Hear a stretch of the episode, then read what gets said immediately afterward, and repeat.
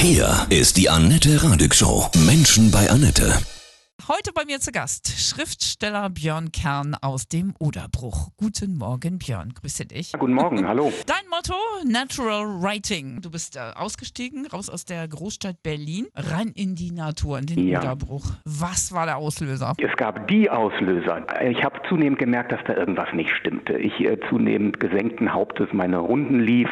Ich weiß nicht, hat sich die Stadt verändert, habe ich mich verändert. Äh, ich lebte mittendrin am Görlitzer Park, der ja auch bundesweit einen gewissen Ruf hat als Drogenpark, in dem es also eher lästig ist, äh, spazieren zu gehen. Allgemein habe ich gemerkt, eigentlich warte ich nur noch auf Samstage, Sonntage, wo ich mein Rad schnappen und in die Regionalbahn steigen und die Stadt verlassen kann. Dann habe ich, und das ist einer der anderen Gründe, inzwischen Vater geworden, auch meinem Kind eine Umgebung bieten wollen, die jetzt nicht nur durch das Automobil bestimmt ist. Dann haben wir also äh, Touren hier ins Umland gemacht äh, mit dem Rad und haben uns äh, verliebt in diese Region östlich von Berlin, das Oderbruch, eine weite, freie Landschaft, in der also nicht nur der Horizont frei ist, sondern auch man sich sehr viel weniger überwacht fühlt. Gleich sprechen wir weiter. Autor Björn Kern aus dem Oderbruch ist heute bei mir Natural Writing. Naturschreiben ist dein Thema. Dein aktuelles Buch heißt Im Freien, Abenteuer vor der Tür. Was für Abenteuer stehen drin? Überraschend starke. Als ich äh, dran ging, so ein Nature Writing mal auszuprobieren, äh, dachte ich auch so ein bisschen die Klischees. Jetzt guckt man also den Gänseblümchen beim Aufklappen zu und ist das wirklich interessant und war dann überrascht, wie viel Abenteuer im Wortsinne sich tatsächlich dort draußen verstecken. Wenn, und das ist ganz wichtig, man ein bisschen die Koordinaten verschiebt. Man muss eben nicht unbedingt den Ort wechseln. Man kann denselben Ort aufsuchen, aber vielleicht zu einer anderen Zeit. Man muss nicht mal die Stadt unbedingt verlassen. Man kann in den Stadtwald gehen, man kann am Fluss entlang spazieren, aber mal mitten in der Nacht oder in den ganz frühen Morgenstunden. Das ist auch wunderbar, wenn es gerade hell wird. Wir jetzt im Sommer dann einfach mal um vier, fünf an einem Wochenende das richtig mitzuerleben. Das geht auch in der Stadt. Man kann aber auch andersrum die Koordinaten umdrehen, indem man also zur selben Zeit an einen ganz anderen Ort geht. Also beispielsweise in der Mittagspause eben nicht nur in den Italiener um die Ecke oder ins Café oder wo immer man sonst so sein Festbad zu sich nahm, sondern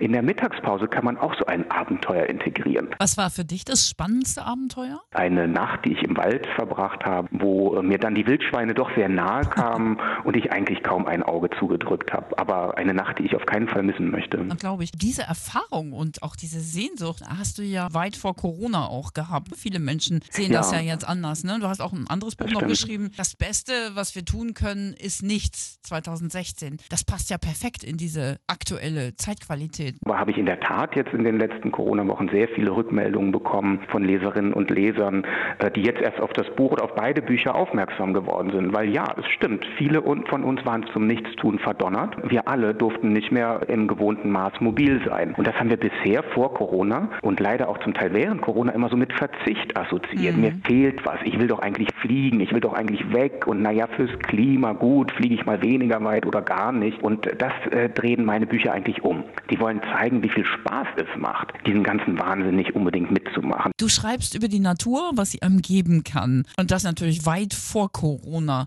Was hat dich immer gestört? Dieses weiter, schneller, höher, in jedem Wochenende irgendwo hingeflogen zu sein, diese äh, Kurztrips in die Städte Europas, das, das war irgendwie so ein Zeitgeist und ich will da auch überhaupt gar niemanden verdammen, der das gemacht hat oder auch noch macht. Ich bin da gar nicht missionarisch unterwegs, sondern ich habe einfach für mich entdeckt, wie viel Spannung, wie viel Schönheit, wie viel Resonanz, wie viel körperliche, unmittelbare Erfahrung äh, es einem geben kann, wenn man hier bleibt, aber eben genauer hinschaut oder was ich vorher meinte, zu anderen Zeiten unterwegs ist.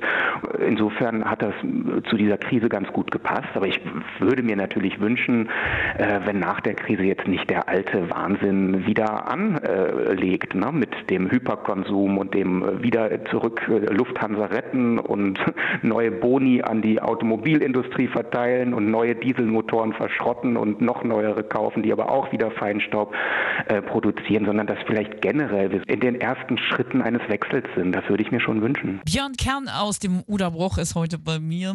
Du bist Autor, fokussierst dich auf Naturschreiben, schon weit vor Corona, sogenanntes Natural Writing. Aus deiner Sicht, was bewegt die Menschen gerade? Als Individuen merken wir gerade unglaublich viel, dass sich was ändert, aber als Gesellschaft sind wir doch immer sehr beratungsresistent.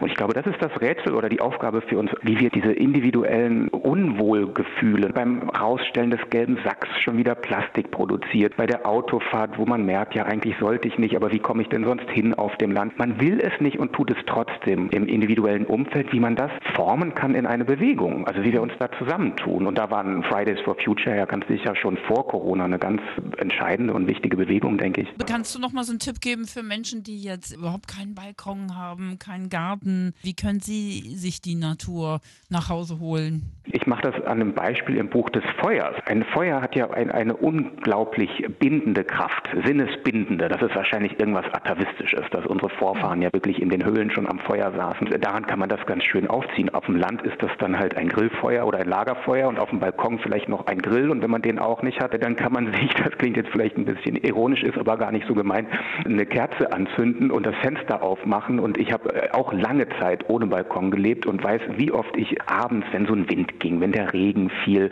so sehnsüchtig wurde und dieses, im Buch nenne ich das, Nahweh verspürte. Und irgendwie merkte ich, ach, ich bin so abgeschnitten von der Welt. Und draußen ist, geht die Sonne unter und ich sehe sie nur als Spiegel in dem Glas der gegenüberliegenden Wohnzeile. Und manchmal hat es dann wirklich geholfen. Wäre ich Raucher, hätte ich in solchen Momenten wahrscheinlich mir am Fenster eine Zigarette angezündet. Hast du noch einen Tipp für ein Naturerlebnis in der Stadt? Und zum Beispiel, ich habe mir ganz äh, früh, als ich nach Berlin zog, mir die Stadt erfahren durchs Fahrrad. Wenn wir unseren Kiez verlassen, was ja. das allein die Augen öffnet. Ne? Eigentlich leben wir ja alle doch auch in kleinen Dörfern in den Städten. Absolut. Dieser Ausdruck Navi, den finde ich aber richtig schön. Das, das freut ist, mich. Dann haben wir jetzt Musikweh. Was kann ich dir auflegen? All Along the Watchtower von Jimi Hendrix. Vielen, vielen Dank. Von Herzen alles Gute. Ja, das wünsche ich auch. Ja, Vielen Dank. Grüne Grüße in den Oderbruch.